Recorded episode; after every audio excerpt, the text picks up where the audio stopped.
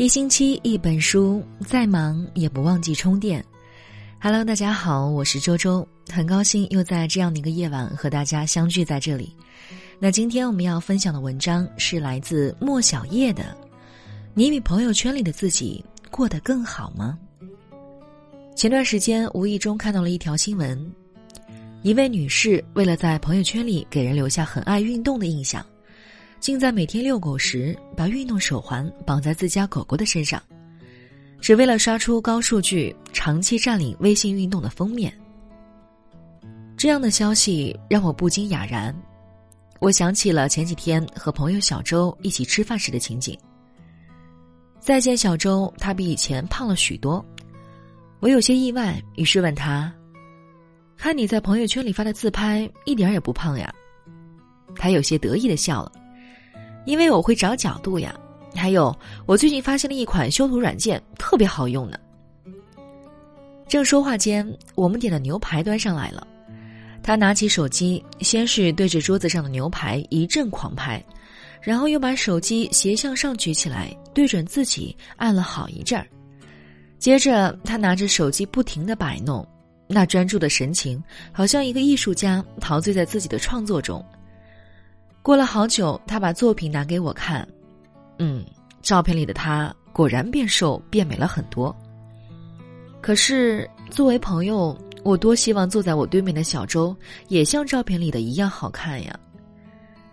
同样是女孩子，我能够理解小周想通过发自拍来展示自己的生活状态，可是醉心于修图软件，是不是说明我们承认了现实中的自己不够美呢？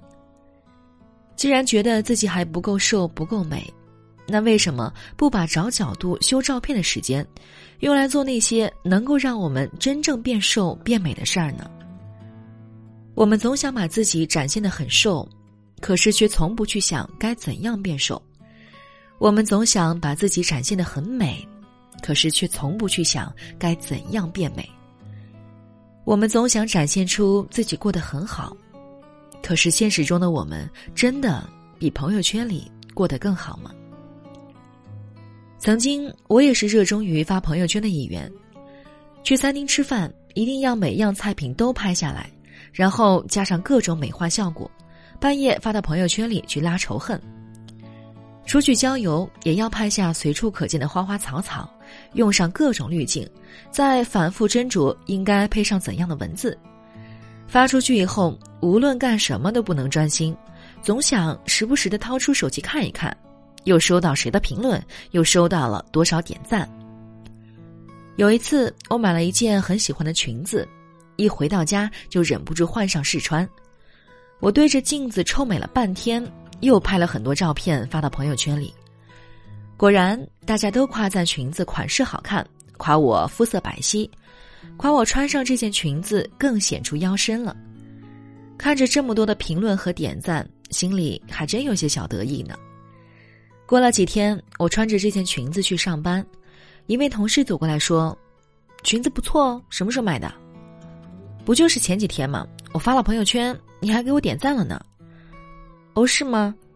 同事笑了笑说：“ 我忘了。”同事的话让我有些失落。我自认为得意的一条状态，别人看过以后，竟然很快就忘记了。要知道，光是尝试各种美化效果，就用了我半个小时的时间呢。但这并不能怪我的同事，每个人都有自己的生活，每天都有太多的事情需要去处理。我花了这么多时间去字斟句酌，别人却只用几秒钟的时间一划而过。又有谁会每天时时刻刻关注我，把我所发的每一条状态都记在心上呢？这件事儿让我开始有了反思。我发朋友圈，无非是想通过这种方式获得朋友的夸奖和关注。可是，别人的夸奖对我来说真的这么重要吗？难道是因为我不够自信，所以需要别人的夸奖来获得内心的满足吗？世界上最遥远的距离，是我站在你面前，你却在低头看着手机。我的一个同学发过这样几段小视频，画面里是他一岁多的宝宝，一边哭一边委屈的撅着小嘴，不停的喊着妈妈。可是他的妈妈并没有上去安慰，只是说着：“哦，宝宝弄疼啦，不哭不哭啊。”而视频的拍摄还在继续着，发出的小视频上面还写着一句话：“我家小主被玩具夹到了，小嘴撅得老高。”旁边还配上了一个呲着牙咧嘴笑的表情。这条状态的底下，很多人点了赞，也有很多人留下了评论，夸小姑娘可爱，夸小姑娘漂亮。可是这条状态，我真心不想点赞。我不禁心疼起那个宝宝来，是什么能够让年轻的妈妈坐视孩子的哭泣呢？也许我的同学是想用这样的方式留住宝宝的每一个瞬间，然后用发朋友圈的方式留作纪念。可是这些真的比宝宝的感受更加重要吗？那些不必记录，仍然能够长久存留于心的，才是真正值得我们怀念的呀。让我们觉得幸福的，不是餐厅里的一顿饭，不是逛街买到的一件衣服，不是路上偶遇的一处风景。真正幸福的，是我们的情感在那一瞬间所体会的美好，是我们的内心在那一时刻。所产生的触动，而这些恰恰是朋友圈传递不出去的。柠檬从一开始就不爱玩朋友圈，每当我们聚在一起聊一些朋友圈里的话题时，他总是在一旁沉默不语。我很奇怪，难道他的生活就这么枯燥吗？他不怕和大家没有共同语言，慢慢的被排除在朋友圈子之外吗？后来我才发现。他的业余生活其实很丰富，每天下了班就去游泳或者做瑜伽，每个周日的下午还要去学习画油画。有一次我问他，生活那么精彩，为什么不发朋友圈呢？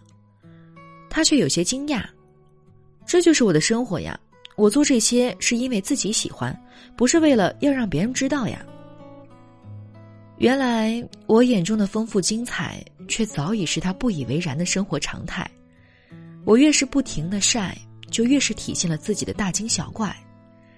我晒出一切，以为自己很丰富，可这恰恰是在告诉别人，这些都是我生活中所缺少的。柠檬不仅没有被我们排除在圈子之外，相反却成了每次聚会中主导话题的人。他向我们介绍瘦身的方法，引得大家要和他一起报名健身课。他和我们谈论学游泳的趣闻，说起他的游泳教练有着令人羡慕的八块腹肌。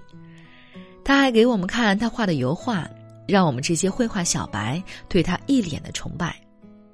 他的生活比我每天刷新的几百条朋友圈要精彩太多。现在的我也渐渐远离了朋友圈，我不再时不时的掏出手机下拉刷新。而是每天抽出一点固定的时间，去微信里读一读自己喜欢的文章。我把更多的时间用来健身，用更多的时间来陪伴家人，用更多的时间去做一些能让自己真正变好的事儿。我不想只在朋友圈里看起来很漂亮，看起来很快乐。我想通过自己的努力，变成比朋友圈里还要幸福的人。我喜欢上抛开手机。用心去感受生活中的一切，我喜欢上和那个真实的自己默然相爱，寂静欢喜。好了，那今天的这篇文章呢，就分享到这里了。祝愿大家每天都能拥有一个好心情。